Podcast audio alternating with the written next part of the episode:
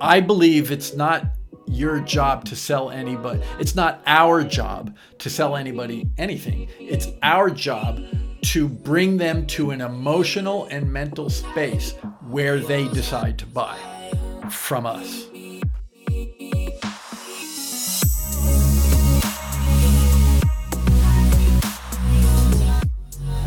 Welcome to another episode of Deal, your podcast for B2B sales. Thanks for listening in last week. Thanks for listening in just right now. And thanks also for coming back next week. In every book you read today about marketing or sales, there is one recurring theme, and it is storytelling. And it seems that storytelling is the cure for all of your sales nightmares, but so few do it right.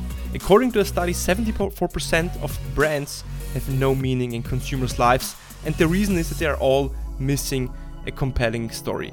Today's guest is a seasoned sales expert with over 40 years of experience. Starting in PR, he then ventured into sales. He was selling everything from breakfast cereals, wine, marketed even the rights for the Olympic Games. Today, you can see him as a keynote speaker on stages and coaching companies how they can storify their sales pitch.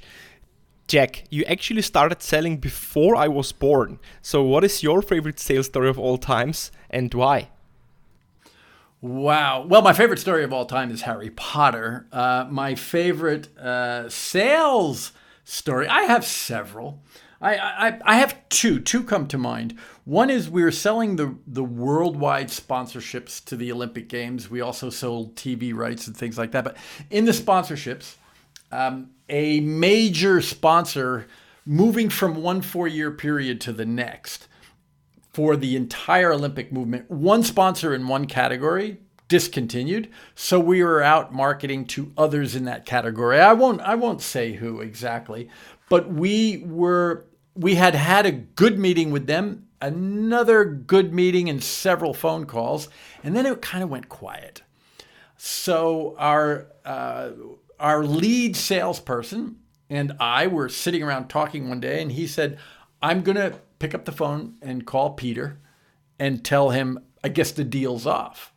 And he did. And uh, I was sitting right there, and he picks up the phone and he goes, Hey, Peter, uh, look, I'm taking it as a no. Peter said, What do you mean? And he goes, Look, you know, we've been, we've been dancing, we've been singing, but nothing's happening. And in the last month, so I, I'm going to tell you today, it's no. And tomorrow we're going to, you know, um, unblock the category and start talking to your competitors. And the guy said, Rob, give me 48 hours. And he called back three hours later and he said, Rob, I got, I don't know where you're going to be on the 17th of the month, but our CEO has got a 45 minute window for you. And Rob said, I don't know where I, I know where I'm going to be. I'm going to be in your CEO's office. We'll be there. And we ended up doing the deal. So ask for the no. If they don't walk into your first meeting and say, Hi, I'd like to sell you something, but no. But if you get that lack of commitment, just say, Look, I'm a big boy. I can handle it. No. Fine. And often they'll say, Wait, because the easiest thing for a buyer to do is say maybe. That's the easiest thing. And maybe is a killer. Take no maybes. Obviously, you're in a first meeting and they say, maybe we can do this. Fine, let them work on that maybe. And but if it's after time and time and time, if it's maybe, maybe, maybe, you need to say, great, I appreciate where you are, but maybe doesn't work for me. I hope you understand move on. So very interesting, right? Because what you've done in that story is that you turned the tables and instead of you pitching them why they should buy, you turned the tables and they all of a sudden needed to convince themselves and convince you why they want to do business with you and why they actually need your service. So that was the whole key to success in that first story, right? That's right maybe was a great option for them. And when we said, oh, your option is off, they were like, oh, we're going to lose the opportunity now. And they didn't want to lose the opportunity. Another thing is one time uh, I was uh, with my partner in the company when I first opened it, and we were pitching a uh, an event, one of these one of these organizations that one of these sports where the world championships is every four years and it was it wasn't football, it wasn't the Olympics, but it was a major sport. And we were talking to the organizers of a sit at a city who had been given the rights to host, and we wanted to be their exclusive agent. Um, and we had had a meeting with them in Barcelona, and then we were down in Santo Domingo, the Dominican Republic, at a sports event where a lot of meetings are happening. And, you know, we had like an hour and a half with them, and at about an hour and 15 minutes, it was kind of like, good, good, okay, right, if you could do it, right, right, right. And my partner looked at him and said, let's call him Leo. He said, Leo, what's the worst thing about our proposal? And Leo said, hmm, Well, now that you ask. And we basically, and when he, when my partner asked that question, I was like, "Oh my God, why should you ask that question? Why point to the negative?" But it actually it opened him up and said, "Well, now that you ask, you know, we would fly back to our country, you would fly back to your country, you would have hope, and we wouldn't." Okay, that he didn't say that, but by asking that question, he said, "You know, this." has to be approved. We wanted to be the exclusive agents. Um, and, and he said this agency would have to be approved by the mayor's office and by the Ministry of Sport in our home country. Two guys from Europe coming down to our Latin American country, it's not going to happen. We're not going to give you the exclusive rights. He said, What we were kind of hoping you would ask is to be consultants. You know, you can make a lot of money being the rights holder, but we can't give it to you. You know, we thought you'd look for a you know a nice project, and um, you know, hey, gee, we have like three hundred thousand to spend next year on consultants. Could we put that money for you guys and bring you down twice each? down and you do some studies and then you make a recommendation to hire what you wanted to be and build the market. Could you do that for 300,000? My partner and I kind of looked at each other and went, yeah, we yeah, yeah, we could probably do it. Okay, meeting gets over, we get in the lift, and as the lift goes down, we're laughing our asses off, going, ha ha ha ha. and so we didn't make 20 million over over three and a half years, but we made 300,000 in four months. And uh, yeah, and it all happened because of the question. What's the worst thing about our proposal? It's a brilliant question when asked at the right time. Yes, and the reason for that is that you show that you're not afraid of the no, and that you show vulnerability, and that you show that you're also willing to walk away without the deal. And you said you said vulnerability, and I believe it's the intersection with vulnerability you find brave. You know, he who does not have fear is not brave. Stupid. Uh, you know, in, in life, you know, when you fear something and you overcome it, that's brave. And to ask this vulnerable question is brave. And the client recognizes that. The client recognizes that. So, yes. And you know what? It's actually a perfect example of co creation. So, for example, nowadays in B2C, what you can do is you can order your sneakers and you can put your name on it and maybe change the colors to make it your own shoe. And the way you described the process was that you basically helped them to co create the the contract with you, to co create the service with you, and it then become a product Absolutely. that they have shaped Absolutely. themselves. Yeah. And you know what else it invites? Let's just say your pitch is 85% brilliant, okay? And 15% not. That's not bad. You're pretty okay. And by doing that, you invite the prospect to say, hey, I can make this better. They're not dismissing your 85%. So whenever, and that's something I do in my sales training as well, is uh, show salespeople to let the buyer co own the solution. And so when you say, What doesn't work for you? and they say, This doesn't. If we did that, you know, and then when you and the buyer are both looking at the same piece of paper with two pens going and you're both co owning the solution, the buyer owns it and will defend it internally in a, in a B2B situation. When you leave, and the buyer takes it to the boss or to other people, if they helped build it, they will defend it uh, externally or you know with others, and internally they will just love it more. So let show your vulnerability when they go. It's not perfect. Don't make excuses. Look them right in the eye and smile and say, how can we make it better? And let them start owning the making it better. It's a killer sales tactic. So what I very often like to say to my customers is, for example, something like, look, there are many points that you obviously like about our service. Otherwise, you wouldn't have met so many times already. But what is the one Correct. thing that could hold you off working together with us?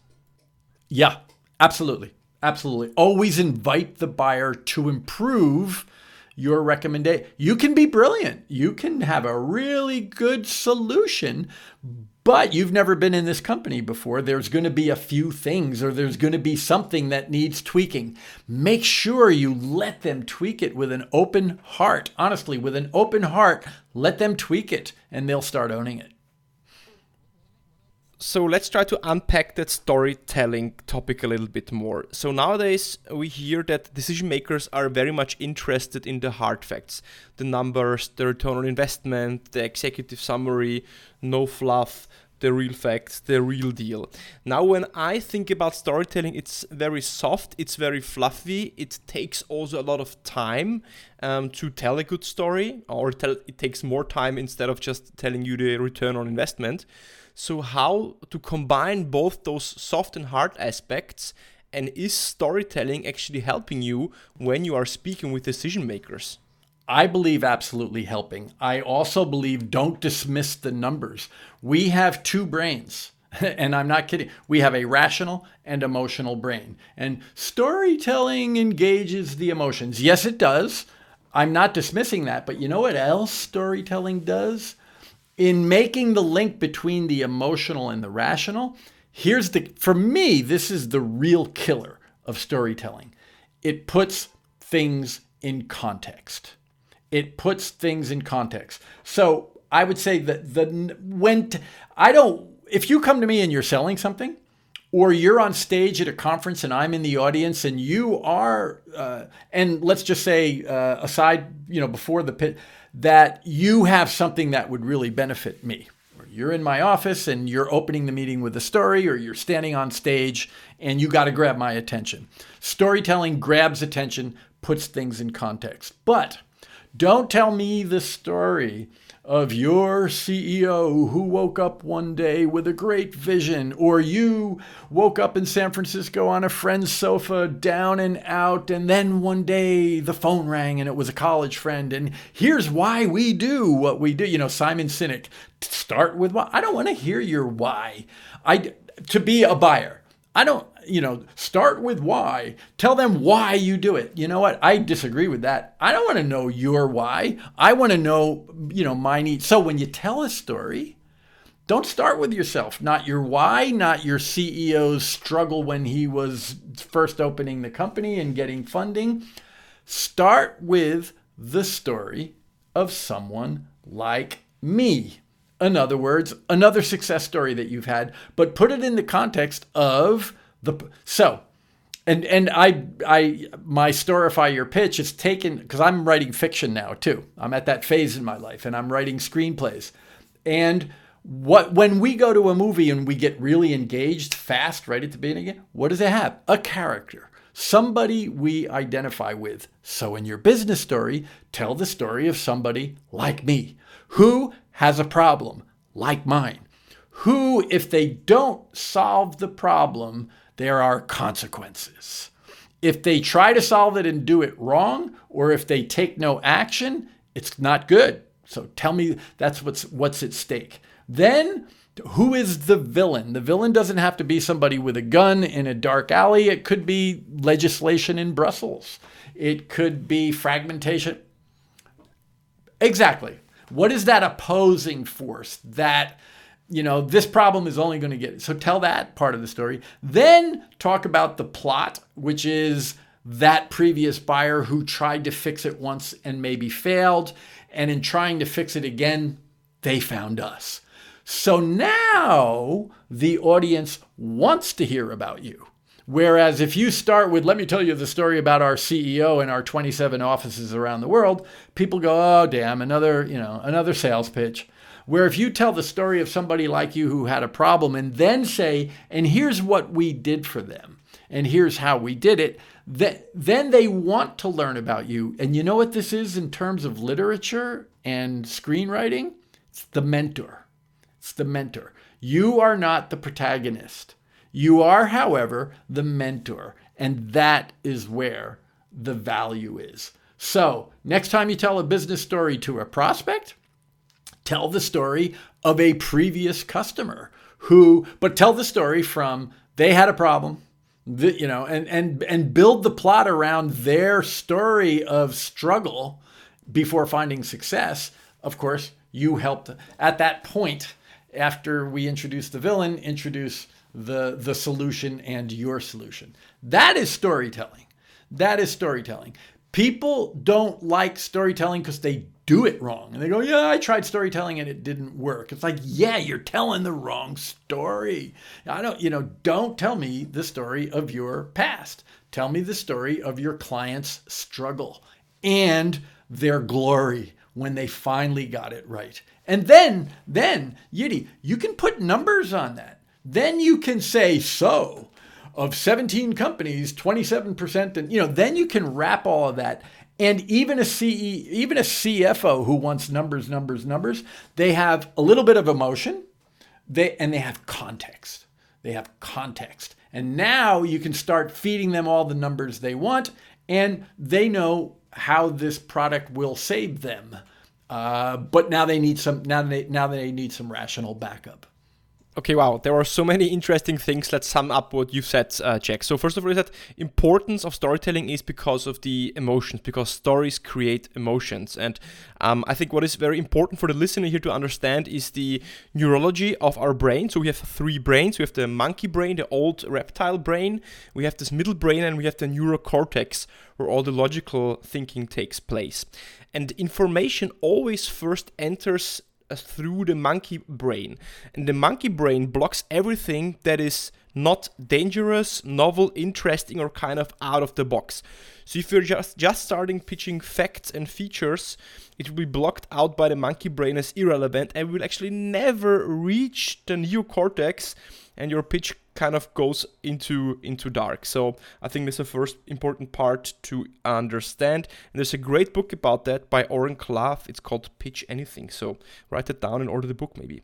Uh, the second point you said, Jack, you uh, refer to something uh, that I call, or that is uh, known as the hero's journey. Uh, so it's um, a script, it's a structure of how every good movie or every actually good book is written. So, first of all, you have the hero uh, in the perfect world, then some kind of danger happens. The hero needs to go on to a journey. He meets then his mentor. The mentor is, um, yeah, going with this hero onto that journey, is coaching him, teaching him in the B2B context, the mentor is the company providing the solution or the product. Then the um, hero needs to fight his battle. He needs to win the war. So it's kind of, yeah, you know, like defeating the problems, uh, solving the issues. And after that, the hero is coming back into his old world, into his old perfect world, but changed with new insights and new capabilities.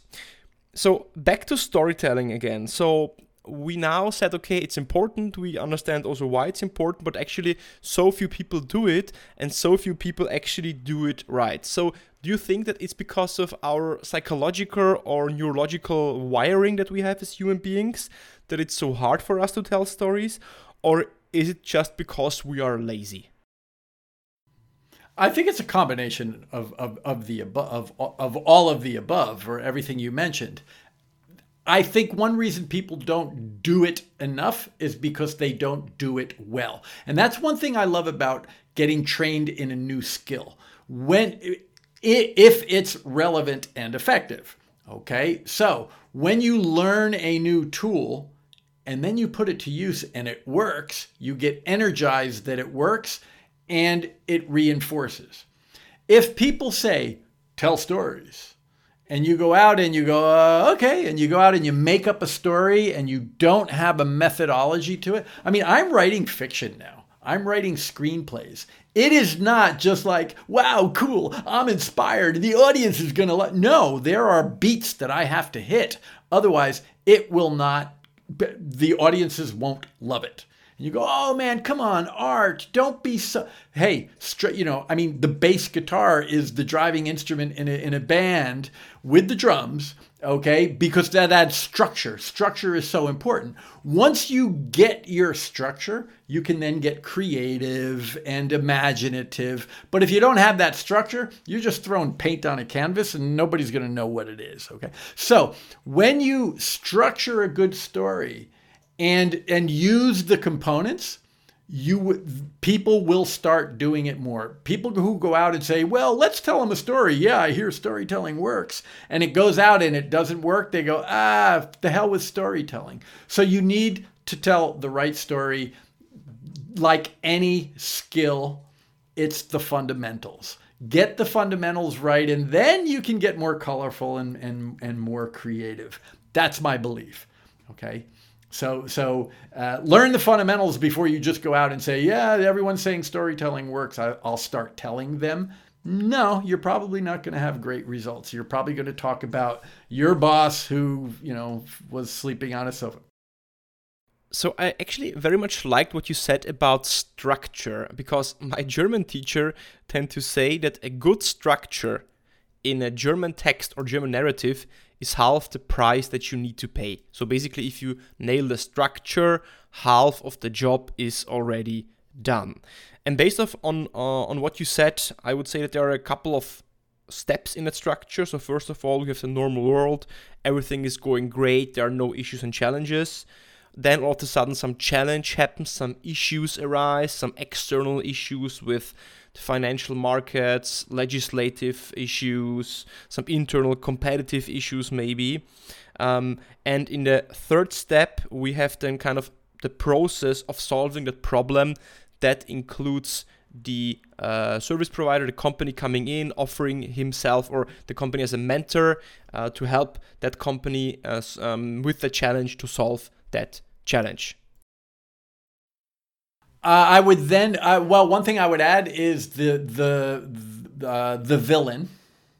So right, right, so right, right, and then you you can say that they the the the subject in the story being a previous client they tried it once and got it wrong because in any movie in every and i take it right out of screenplays and fiction writing and it works in businesses they tried it once they tried it twice and, you know, they failed and that only made it worse, you know.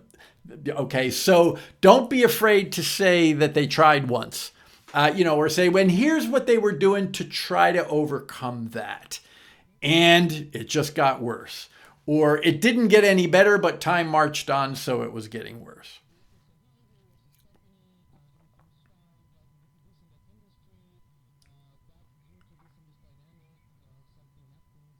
So you would add kind of a step in between the challenge and a process of solving the challenge by reiterating of that they actually tried to solve it but failed and that's why the challenge or the issue got even worse. And in fiction writing and in screenplays and you can say it in business too even in nonfiction uh, it's the resolution. The re- resolution it, uh, but yeah, you could say the re, you know the the return, the resolution in a business context would be the return. What was the tangible benefit? The more measurable and precise that is, the better. The better. And what you can do also, remember up front when I said you got the the the hero, the character, the executive going through the problem, they have a problem, then um, uh, what what's at stake. You may want to quantify it up front too. So this particular story of this particular customer, they were losing twenty seven thousand euros a day, or they were, you know, this was the result of them not fixing it properly. So then you've got it measured up front then you can say that 27,000 a day within 2 months we had that down to 3,000 a day and we're getting close to getting it to zero and then you can say, in general, you know, then you can then generalize and throw some numbers to satisfy the CFO in us. Yeah, I think that's a very important part, right? So you need to quantify the issue, especially if you tell a customer story. You need to quantify what's at stake, um, how much money, uh, revenue, uh, production efficiency, whatever, right? Correct. So what is that? St- what are the consequences of the problem? Measure it. And what is the impact of the solution?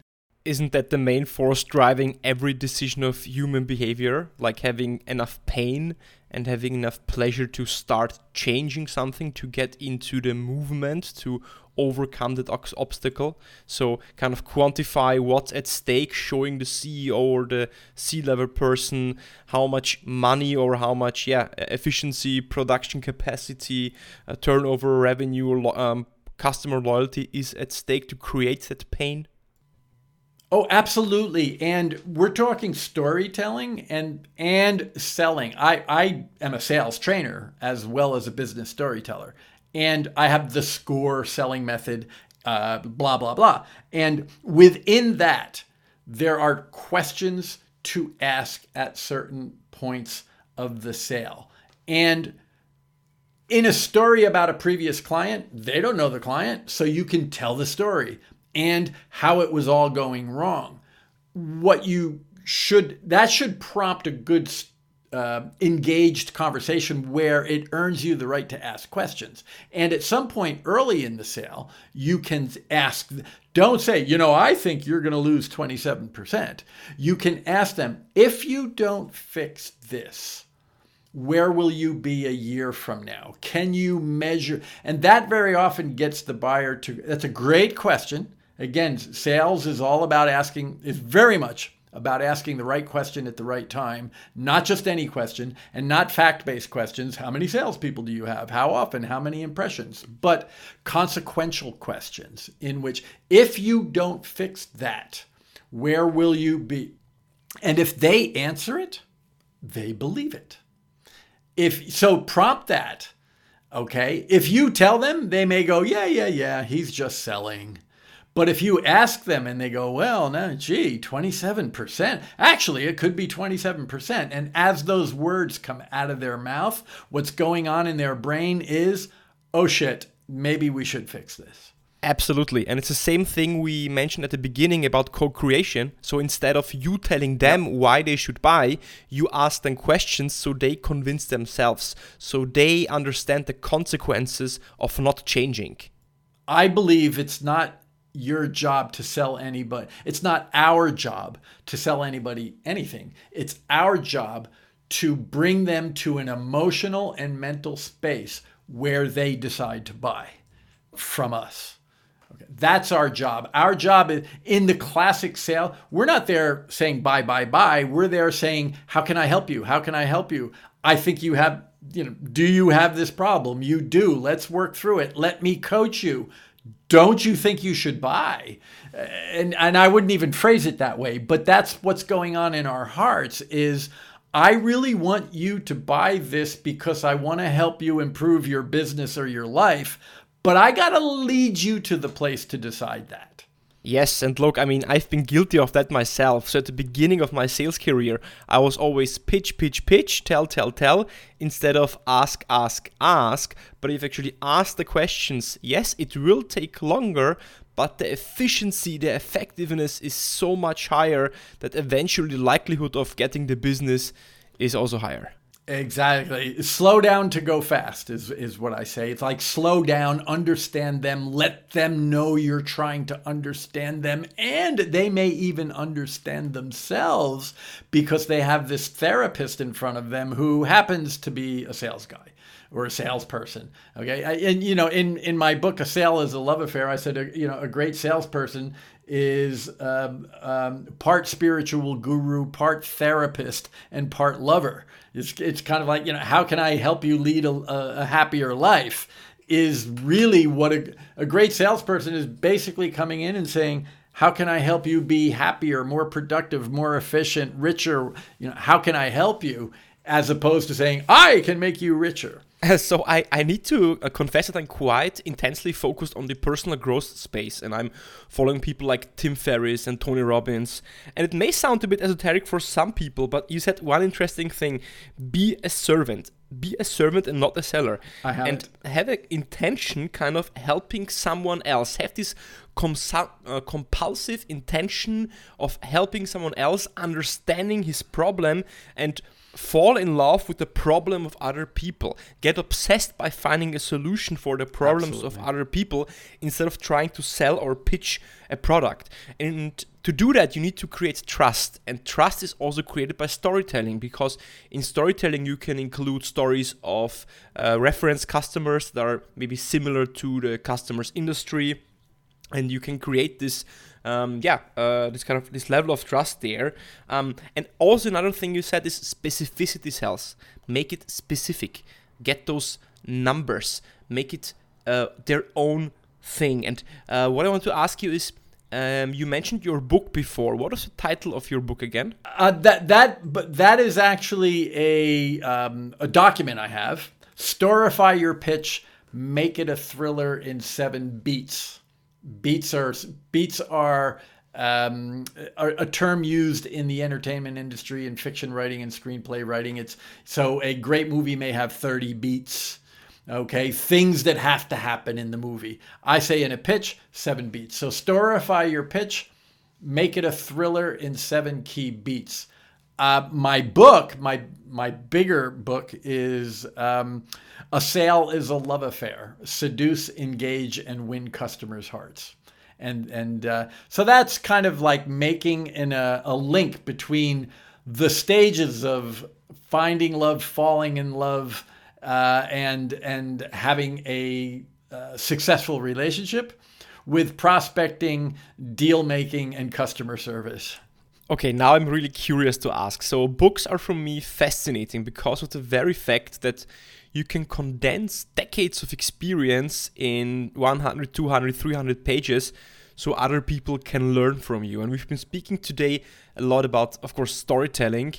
And when you think about your books, what would be your biggest takeaways, the nuggets, the golden nuggets that you would like to share with everyone else that people can also find in your book? Stories are everywhere. In my book, A Sale is a Love Affair, a lot of the stories are third person, meaning other people. Some of the stories are mine, where I was in the room when it happened, and in those cases, that chapter will will be I, first person, or we, first person plural. A lot of them are third person. It happened to somebody else, whether, and again, some chapters are a romantic situation and how it links to business. In fact, here's a business situation just like it, except it's numbers and B2B, and this is relationship and love. And my point for saying that is stories are everywhere. I mean, before I was a salesperson and marketer, I, I graduated university as a storyteller, honestly. I majored in magazine editing and writing. And in that, we were told you can be a fiction writer if you write in magazine as opposed to newspaper.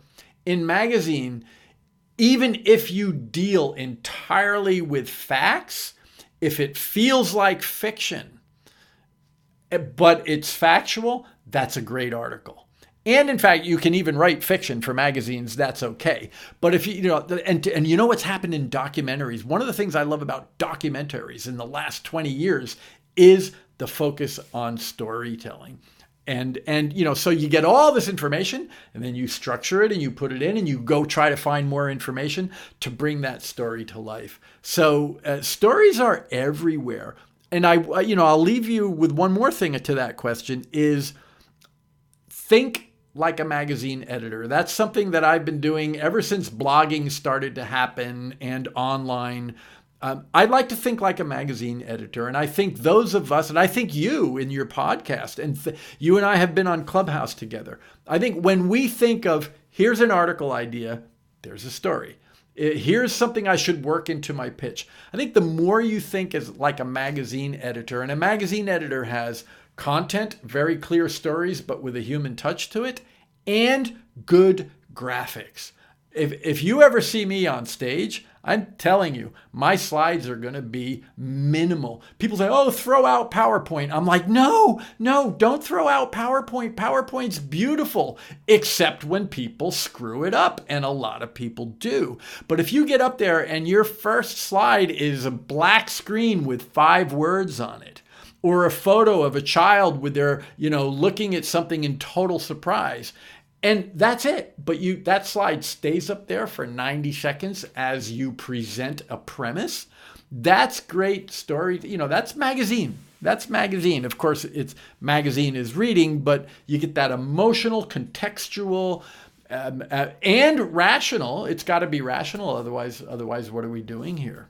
Mm. Now, thinking about what you said right now, something very profound, I think, is that you tend to try to find structures, solutions, ways of solving problems for our challenges that we have in B2B, in marketing, in sales, or in our professional lives, in the outside world, in maybe some books, in some strategies. But the solution is always to be found in your private life, in your love life, in your relationships, because the natural fundaments the natural rules of engagement when two people are coming together, be it in a private, romantic, or business relationship, are always the same. I, I love the way you think, young man. I really do. And you touched on something that I have been saying for decades. Uh, I've been thinking and living for decades. And that is that intelligence is understanding external things, others. And wisdom is understanding yourself. And when you understand yourself, you can see that it's not entirely that unique, that everybody goes through it, but really knowing what's going on inside with yourself and the stupid mistakes we make, the brilliant ideas, but you know, all of these things that we live when we contextualize that as this is the human, me. And then you can say everybody lives it. And one of the great, one my best magazine teacher, and he was a storyteller extraordinaire. He was a novel writer and and a and a documentary writer, and he said, any great message, any great story, the backbone of it is theme. In Spanish, that's motivo. In German, I don't know, but it's, you know, theme. In Spanish, motivo. Why did the writer even write the story? What is that one big lesson? And he said that. And then he went to the chalkboard. The only thing he wrote on the chalkboard that day were eight words, and it stayed up there for the rest of the class. And it was the timeless and universal condition of human nature. Those words, Yuri, have been etched in my head and my heart. They have, and everything that I write, I try to make it human. It's, you know, whether you're in downtown Manhattan or a mountain in New Zealand, whether you're living in 2021 or telling a story of 1952, it's timeless, it's universal. Everybody suffers with it, everybody finds joy with it, every day, everywhere in the earth. We just got to look inside to find that, and then we can find anywhere in the world to place it because it's timeless and it's universal. It reminds me of a, of a beautiful quote I read um, a couple of days ago. Uh, it goes like, if you are looking for a new idea, read an old book. Absolutely. Absolutely. One book I read a while ago, 20 years ago, it was called A Technique. This is one, if you can find it's out of print, but a, a technique for producing ideas or a technique for creating ideas. Um, written by an American guy. I forget, I don't know the name. Eh, but one of the key messages there was take any and this was an advertising guy and he said this is the stuff that we don't want our clients to know because this is what we charge them for the creative and it was understand your client's business. And this is good for sales too. I mean, understand your client's business. Break every all the problems, all the components, all the structure, the product, the brand, everything. Break it down into every smallest part that you can. Then kind of categorize them and codify them in colors and all that. And then leave it. Leave it and over the weekend, when you're in a museum, or if you're jogging, or if you're in the shower, or if you're making your muesli in the morning, bang, it'll just oh, uh, some weird combination of those scattered components will just hit like lightning and you'll go wow and he said that's one of the keys of great creativity is break everything down into its simplest components see where the problems are and just leave it and just leave it, and it will happen. It will happen. But when you try to do it, you know, if you're going to start looking at it three hours before the meeting, you're not going to be as creative. The, the real creatives take their time.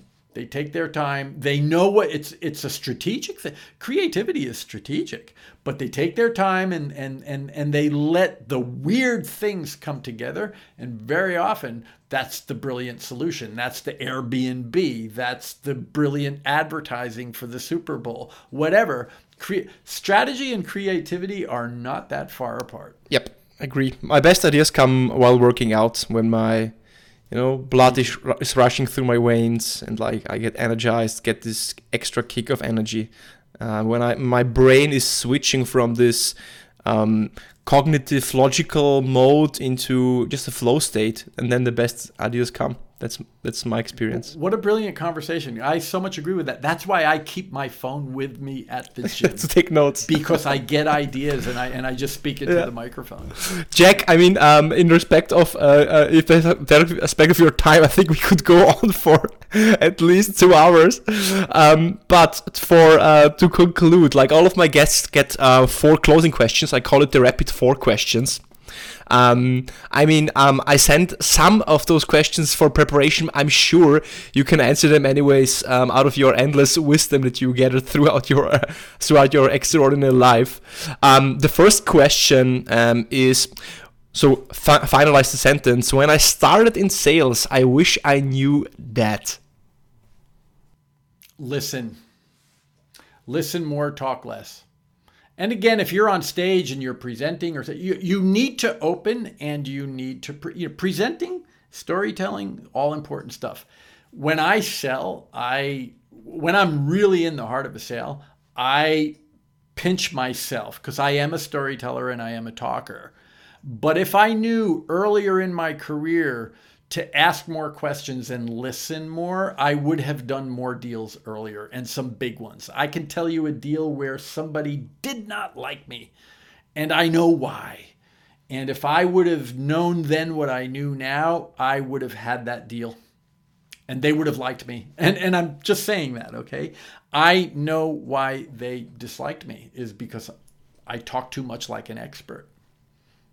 Second question, there is no deal without Trust.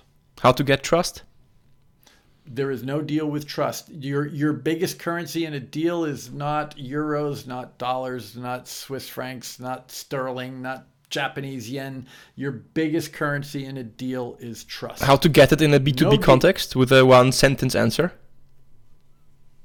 Ask more questions and listen more. It comes back to that. Um, I, I, believe that um, telling a great story will not get you high amounts of trust. What it will get you is curiosity to go, it will get you an intention to go deeper into the deal. I don't believe that, you know, because storytelling is coming out of my mouth.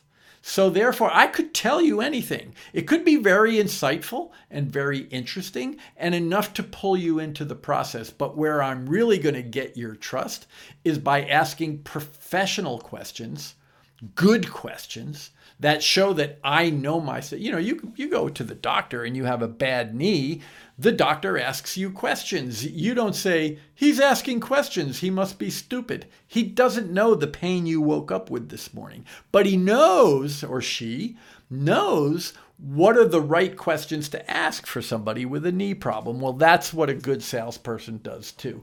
Go in with really professional questions tailored to your industry, ask them and shut up. And when they answer them, don't throw the solution at them, go deeper with questions. Or tell a little story of somebody who was similar and then ask, is that similar or is it really different? Help me out here you know help me out with your problem.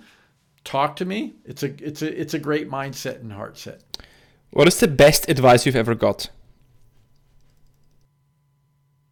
Hmm. Best advice i ever got is really be confident in what makes you unique. Do not hide your unique value even if you think that some people might think it's weird, it's weird is what people love about us. So that really unique you is probably the most valuable part of you. And I'm going to tell you two very quick stories there. And the first one just leads to the second one. Way, way, way, way, way back a long time ago, I got into wine appreciation and I was taking wine school in New York with a very famous uh, wine educator. And er, in one of the earlier, you know, we had glasses of wine in front of us. And I would smell the wine and he'd say, What do you think? And I would go, Lemons. Oh, it can't be. It's, it's, that's too simple. So I went, Honey. And he went, Oh, that, that's interesting. And somebody went, Citrus, lemons. And he went, Exactly. And I went, Why am I so stupid not to trust myself? Freaking lemon. I don't have to be an experienced wine person to know what's going on in my nose. Okay. Decades later, I'm on Clubhouse in, um, in screenwriting uh, and, and TV and film production. And there was something going on. And I said, You know what? And the question was name your favorite villain.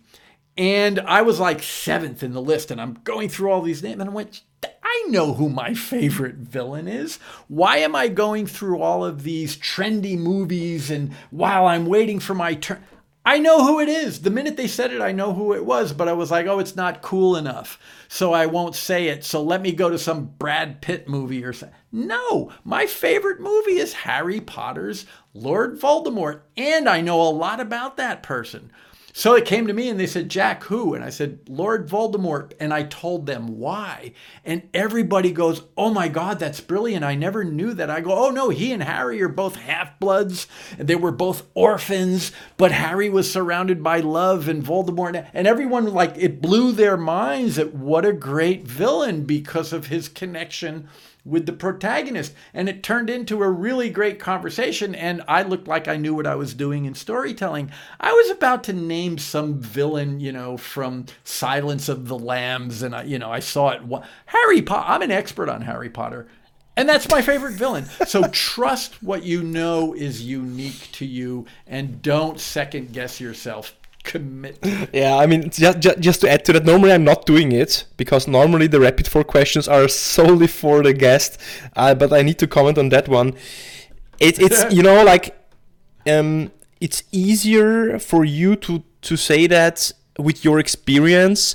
Reality is, if you are very young, you are often intentionally suppressing this uniqueness within you because you are afraid of not being liked because you are different. Yeah, and, and this comes uh, with age, and it comes with experience, and it comes kind of with, yeah, it's easier said than done. Let's put it like that. Yeah. I agree. It comes with, it comes with age. And it does. I tell you what. One thing I will say is, with age, uh, you do just get a little bit like, you know what? I'm tired of pretending. It really. I don't know if it's biological or just the experience of it. At some point, you go, huh, you know what? If I'm not comfortable b- being myself, why am I going to try to make other people comfortable with me? So, okay. And then what you find is when you're really a little, a bit on the weird side, and I don't mean weird in, when you're just like so you that you're a bit eccentric, but interesting, people find value and love in that. When you try to fit in, it's kind of like, yeah, okay, next. And, and, and as you used earlier, the amygdala filters. You're you're you just You're just unnoticed. Yeah, I noticed. Yeah, true. What is the worst advice you've ever got, Jack? The worst advice I've ever gotten is uh, build it and they will come. The also the what Paulo Coelho basically said, you know, when you set your mind to it, the world will conspire to help you. And I simply don't believe that. I do believe that a few loved ones might try to help you out. They might loan you money. They might pat you on the back. They might lie to you to make you feel good because they think you need that.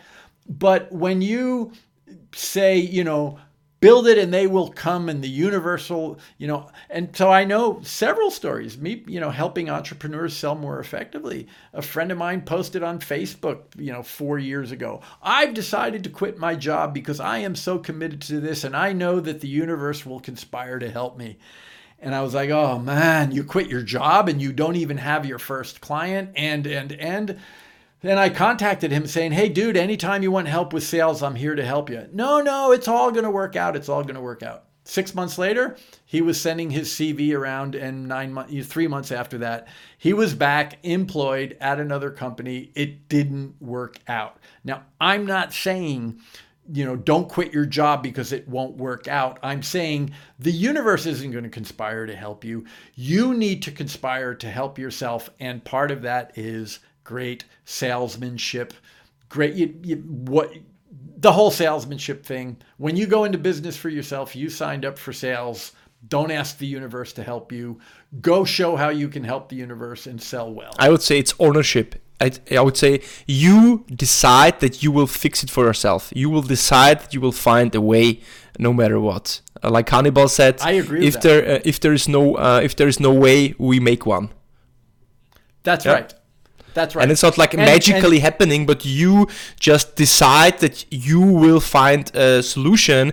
And once your brain locks onto a result and outcome, the creativity kicks in, and then you will fi- you you will find a solution if you really want it. Yes. If it's really important yes. for you, if you have a strong why, yeah, then you will find a solution for yourself. I agree. And if I not, agree. then it wasn't, and it wasn't a strong enough desire, or if it wasn't part possible. of that solution and part of that solution is saying it it didn't work out. I'm going to cut my losses. I mean, and people go, no, you must fight till the end. I'm like, really? Uh, shall I be fighting on a startup until I'm 80 and, and living poorly? No. Uh, so so uh, build it and they will come. I'm not so sure about that. The universe conspiring. I tell you, man, at my age, the universe has never conspired to help me. I have sweat. I have cried. I have bled okay? And i've and i've had successes. I've had failures. But in the you know no one came to yeah i mean loved ones would help me out emotionally but you know bad idea it's you know or some just at some point you go didn't work i'm changing. And then next thing you know i'm working on something successful but even that was my own blood sweat and tears. It wasn't the universe. Jack vincent mic drop really Jack. Where like uh, where people can find you, where people can connect with you, where people can find out more, or maybe ask you questions. What is the best way to reach you? I'm I'm findable on all of the normal suspects: Facebook, LinkedIn, Instagram, Twitter. I'm not that active on, uh, and of course, my hub is uh, jackvincent.com. Cool. I will link that in the show notes. Jack, this was indeed an substantial, profound, and just enjoyable conversation, to be honest. And I'm sure the guests will, uh, the listeners will love it as well. Thanks for being here. You're a great host, so that's that's part of it, man. It was a, it was a fun interview. Thank you.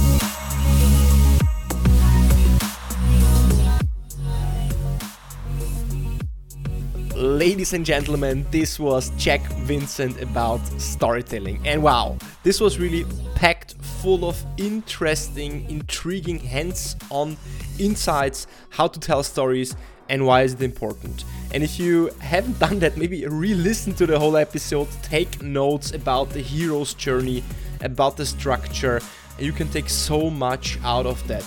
If you liked the episode, please tell me your feedback. Send it to dealpodcast at jirzhikla.com. Subscribe to the deal alerts that you can find in the show notes below. Just click on show more and subscribe to the deal podcast and also follow me on Spotify, follow me on Apple Podcasts. And next week we have another interesting guest coming up. So enjoy your week and come back to the deal podcast. Have a nice week.